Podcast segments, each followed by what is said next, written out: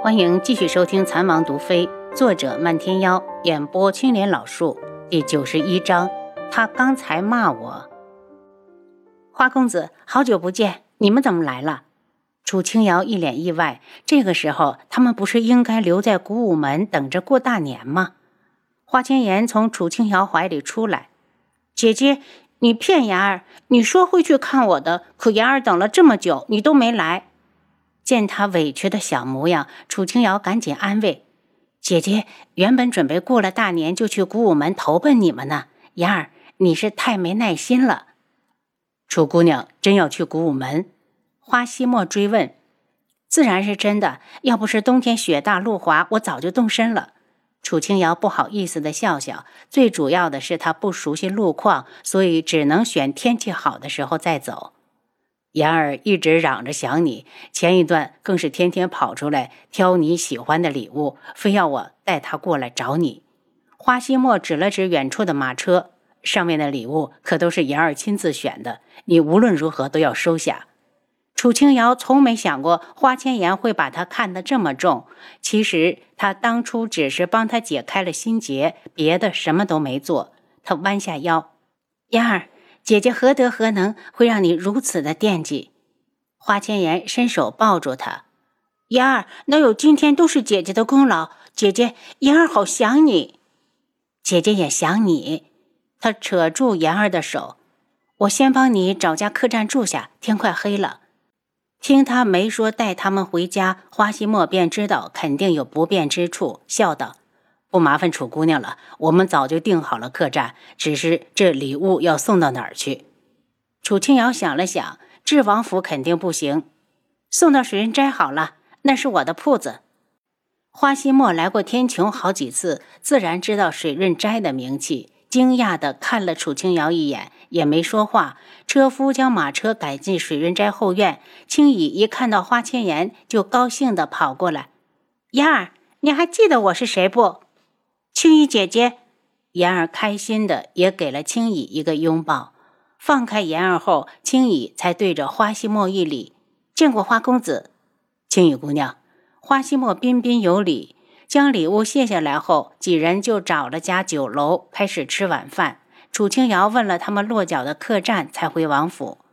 进了碧落院，发现院子里漆黑一片。他推开房门：“红檀，要过年了，怎么不掌灯？”屋里静悄悄的，好像红檀不在。他走了几步，听到屋里有人，心里一紧。难道王府进贼了？摸了根银针，慢慢的往后退。楚清瑶，你还想去哪儿？突来的声音吓了他一跳，差点喊出来。听清说话的是轩辕志，他没好气的收了银针，摸索着进去，把灯点上。王爷，你是想吓死我啊？轩辕志冷哼：“你去哪儿了？怎么这么晚才回来？今天出去采购礼品送祖母，办妥之后，刚要回来，竟然碰上了一个朋友，便一起吃了晚饭。”楚清瑶见桌上有茶，给自己倒了一杯，边说边喝。轩辕志眯起眼睛，他怎么不知道这个女人有朋友？忽然，他脸一沉：“是紫衣侯还是漫天妖？”你这是瞧不起人？难道除了这二位，我就不认识别人了吗？是其他的朋友？怎么说我也是在京中长大的，不是？花希墨是他给自己留的后路，肯定不能招出来。除夕夜宫里有家宴，我知道了。轩辕志见他兴致缺缺，起身道：“不可缺席。”每年这个过场都要一定要走。其实他比谁都讨厌这种场合。王爷放心，我没有不去的资格，不是吗？楚清瑶自嘲的轻笑。第二日，因为惦记花希墨兄妹，轩辕志前脚刚走，他后脚就出了府，来到客栈，见花希墨正等在花千颜门外。小丫头才起床。花公子，还有两天就是除夕夜，不如你们留在京城过年。此时他们上路也赶不回古武山。古武门在这边有一处产业，我下午就带妍儿赶过去。反正家里只剩下我们兄妹，在哪儿过年都一样。花希墨说的淡然，眼中却有悲伤涌现。花公子，上天待你不薄，不是还有言儿陪伴着你？楚清瑶安慰他。屋里传来脚步声，是言儿收拾好出来了。他一出来就扑进楚清瑶的怀里：“姐姐，你陪言儿一起守岁好不好？”望着他殷切的眼神，楚清瑶差点就想答应，可宫里还有家宴，她脱不开身呢。言儿乖，姐姐今年有事，明年吧。明年姐姐一定陪你一起守岁，然后再给言儿包一个大大的红包当压岁钱。言儿不知道红包是什么，但他听懂了压岁钱。可他不缺钱啊，虽然失落，还是摇着楚清瑶。那姐姐可要说话算数，不准再骗言儿。姐姐绝不失言。楚清瑶伸出小拇指和他拉钩。他本来想问他们产业在哪儿，又怕给了言儿希望，自己又没时间过去。再说轩辕志昨晚已经起疑，万一给古武门惹来麻烦就不好了。等他们吃了饭，他牵着言儿去选了衣服和鞋子，把他从头换到脚，最后又把他领进水润斋，选了块羊脂玉佩给他佩在身上。花希墨有好几次都想开口阻止，可当他看到妍儿开心的笑容时，又不忍心的上前打扰。他眼眶微酸，如果娘还活着，他一定也会像楚姑娘这样，把妍儿从里换到外，让她焕然一新的迎接新年。哥哥，我漂亮吗？妍儿穿上新买的衣服，美滋滋的看着花希墨，漂亮。妍儿是最美的。他牵过言儿，眼中带着留恋。言儿，我们该走了。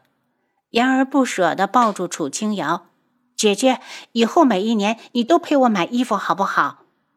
和姐姐在一起的感觉好幸福，好温暖，就像亲娘还在一样。傻言儿，以后要过年的时候我们在一起，姐姐就会陪你。他不敢许下一定的诺言，怕做不到会让他失望。挥手和他们告别，楚清瑶一转身，差点撞上人。楚清瑶，你出门不戴眼睛吗？不知何时，素如一竟然出现在身后。楚清瑶打量他几眼，我只是看不见你。素如一一愣，为什么你看不见我？因为你不是人。后面三个字他根本没骂出来，只是用口型说的。素如意离他那么近，自然看得清楚，气恼地指着他：“楚清瑶，你敢骂我？你说什么？”楚清瑶装作惊讶：“如意小姐，你离我那么近，我猛然回头，自然看不见你。”素如意呆了一下，伸手向他打来：“楚清瑶，你找死！”如意，你住手！轩辕志将素如意拉开，脸色不太好。王爷，好巧！楚清瑶一脸淡然。嗯，我还有事，没事你就先回府，马上过年了，没事少出来。那我先回去了。楚清瑶听话的转身，头都没回就走出了素如意的视线。素如意这才反应过来，志哥哥，他刚才骂我。嗯。志哥哥，他骂我你都不管吗？轩辕志不耐烦，我怎么没听到他骂你？难道是他功力退步了？他这也不怪他听不到。楚清瑶就是因为看到他才故意那么做的。苏如意吃了哑巴亏，自然不高兴。他眼珠忽然一转，志哥哥，我想送给棉衣什么礼物了？送什么？轩辕志如释重负，只要买好礼物，他就可以脱身了。走，等到了你就知道了。苏如意伸手拉他，他刚好往前走，堪堪躲开。当两人停在水润斋前，轩辕志有些惊讶：怎么来了这里？你忘了棉衣喜欢浴室了？水润斋的浴室在京城可是数一数二的。志哥哥，走，我们进去。等棉衣带上我们为他选的礼物，不知道会多开心呢。他拉上轩辕志，就进了水润斋。青羽正好在店里，他一眼看到智王走过来，客气的道：“见过王爷。”“你忙你的。”轩辕志略一点头，已经抽回手。“如一，你自己选。”说完便走到休息区坐下。素如一带他来这里，就是想要向楚清瑶炫耀的。就算他不在也没有关系，不是还有青姨吗？青姨肯定会告诉他主子。志哥哥，我一个人怕选不好，你帮我拿拿主意。他过来拉他。轩辕志眉眼冷清，选不好就别买，府上又不缺这些。免姨想要什么，到库房拿便是。素如意心里一阵失落，可来都来了，要是就这么走了，传到楚清瑶的耳朵里，还不得笑掉大牙？他只好挤出一个笑容：“志哥哥，我们自己选的东西才有意义，就算再不好，棉姨也会喜欢。”店里的伙计有些不悦：“我们水润斋有过差东西吗？”可智王在此，谁也没有胆子反驳。轩辕志冷着脸，连个眼神儿也没给。素如一有些讪讪的，只好过去挑饰品。轩辕志都不陪他，他心情自然不会好。连着看了十几个，不是嫌样子丑，就是质量太差。伙计觉得自己好倒霉，怎么摊上这么一个难伺候的顾客？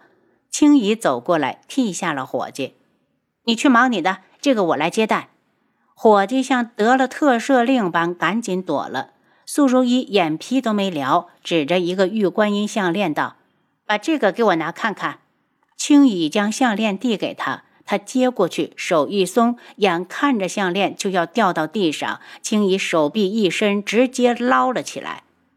如意小姐，水润斋的东西损坏了，是要按原价赔偿的。素如意不悦的道：“跟我有什么关系？是你撒手太早了。”您刚才收听的是《蚕王毒妃》，作者漫天妖，演播青莲老树。